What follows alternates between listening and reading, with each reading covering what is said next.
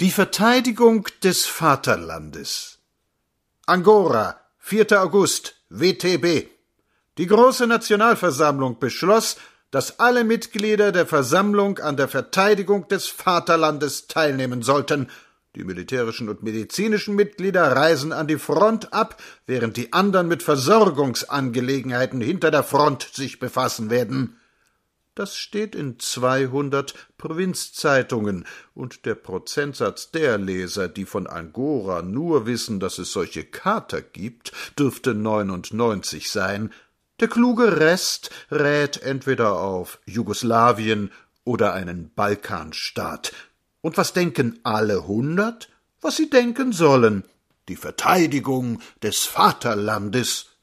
Es ist durchaus nicht festgestellt, wer gegen wen den Katerstaat Angora zu verteidigen sich bemüßigt fühlt, das ist dem Leser auch völlig gleichgültig, wenn nur ein Vaterland verteidigt wird. Vaterländer lassen sich gern verteidigen, und die deutschen Zeitungsleser lieben das. Haben die Katermänner in Angora nun auch ihre große Zeit? Das ist recht, und des Lesers Blick schweift in die Verlobungsanzeigen.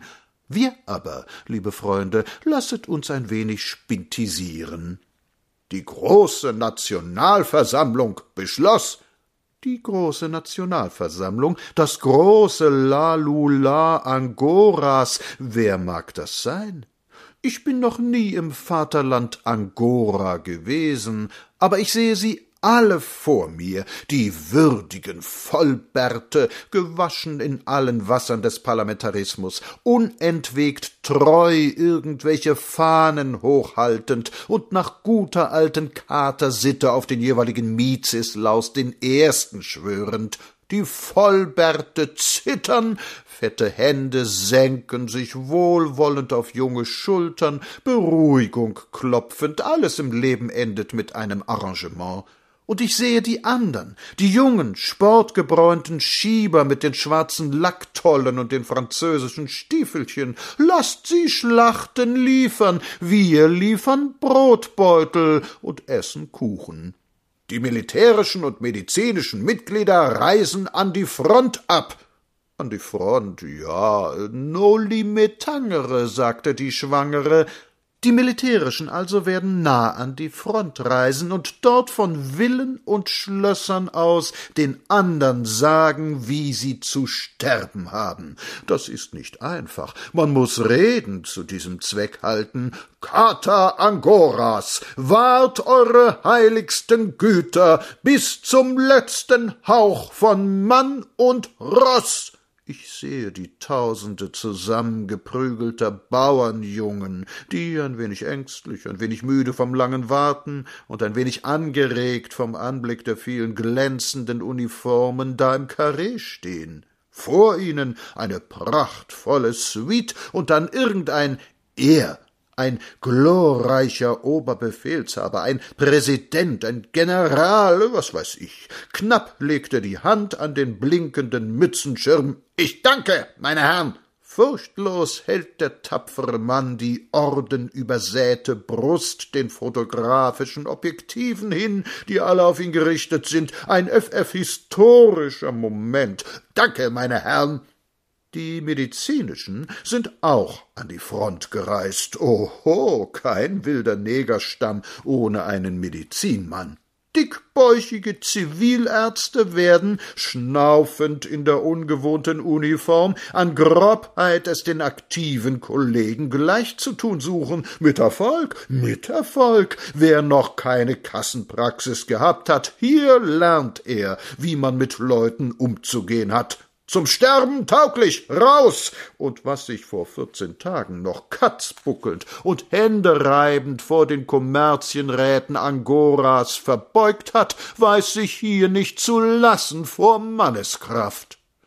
Während die anderen mit Versorgungsangelegenheiten hinter der Front sich befassen werden, beim Katzenschwanz Angoras und beim heiligen St. Baldrian, das werden sie, ja, wenn wir diese andern nicht hätten, während vorn noch vor den militärischen und den medizinischen Menschen in Ackergräben verlausen und verrecken, befassen sie sich, womit du willst, mit Proviant und mit Leder, mit Granaten und mit Pferden, ein wenig auch mit sich selbst, auf Samtpfoten und leise schnurrend buckeln sie zum Bezirkskommando Angoras. Miau, wir sind alle, alle unabkömmlich. Ich sehe Angora. Brandwein wird ausgeteilt, ein paar Narren, die nicht glauben wollen, dass ihr Vaterland auch über das Leben verfügen dürfe, fliegen ins Gefängnis, Redakteure schreiben sich die Federkiele heiß vom Sterben der anderen, das katalampische Telegrafenbüro fertigt gut sitzende Originalsiege an, an denen alle Welt seine Freude hat, Wer mies, mies, mies macht, bekommt Prügel, die Regierung streicht den sozialistischen Katzen so lange übers Fell, bis sie vor Behagen schnurren und alle auf dem Bauch liegen. In allen Schaufenstern prangt das Bild jenes historischen Moments mit jenem großen Mann, einem Ludendorff, der einmal desertieren wird, ein wahrhaft gestiefelter Kater. Alle Generale vergessen Gicht und Gallenstein und wettern auf den Kasernenhöfen daher, dass es eine Lust ist. Der ganze Militärstand wacht auf und sträubt die Katerbärte, bereit zum Sterben der andern und froh der eigenen so aktuell gewordenen Wichtigkeit. Ja, und die Berufssoldaten werden doppelt so froh ihren Lohn einstecken und ihre Onkel und Neffen, die sich schämen, nicht selbst mitzumarschieren und die sich ärgern, in jeder Gesellschaft und noch dazu vor Damen von so einem uniformierten Kater ausgestochen zu werden, werden auch nicht hinter der Zeit zurückbleiben wollen, und so werden sie in ihren Büchern und in ihren Kollegs, in ihren Kirchen und in ihren Lesezirkeln davon sprechen, wie heilig, wie notwendig, wie edel der Krieg ist. Sie werden das Sterben der andern loben und wie süß es sei, denn nichts ist schwerer und nichts erfordert mehr Charakter, als sich in offenem Gegensatz zu seiner Zeit zu befinden und laut zu sagen Nein, es ist nicht nur gefährlich. Stirnrunzelnd wird der Kaufherr von seinen Lieferungsverträgen aufblicken und den neben ihm stehenden militärischen Handlanger fragen, wer denn da toll geworden sei, winkend, man möge den Verräter einsperren. Was geschieht? Es ist nicht nur das, weshalb so viele Leute es scheuen, Nein zu sagen. Es ist ja so schön, im großen Strom der Masse mitzuschwimmen. Windstoß und Wasserrichtung tragen das Schiff, und wenn es dann so stolz dahin segelt, denken die Leute, es fahre aus eigener Kraft. Es ist auch bekömmlicher, sich der Macht zu unterwerfen.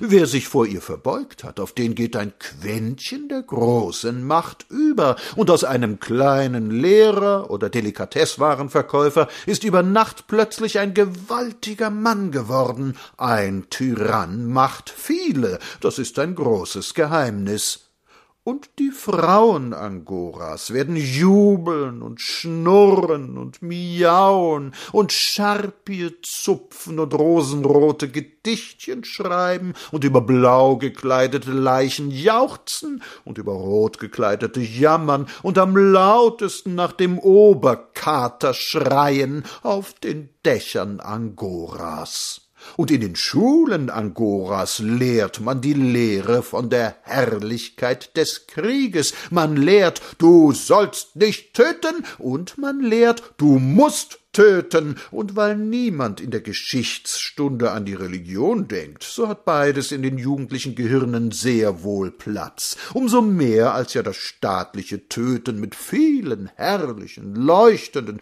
bunten Farben verbunden ist, mit Musik und Ehren, mit Feiern und Orden und mit sehr viel Kaisern, die man ganz aus der Nähe ansehen darf und weil der Mensch immer glaubt, alles, was er auf der Schule, als er noch klein war, gelernt hat, ohne nachzudenken, nur weil es ihm so eingetrichtert ward, das sei als absolute Wahrheit vom Himmel gefallen, so werden die jungen Angoristen später im Leben gute Staatswürger abgeben.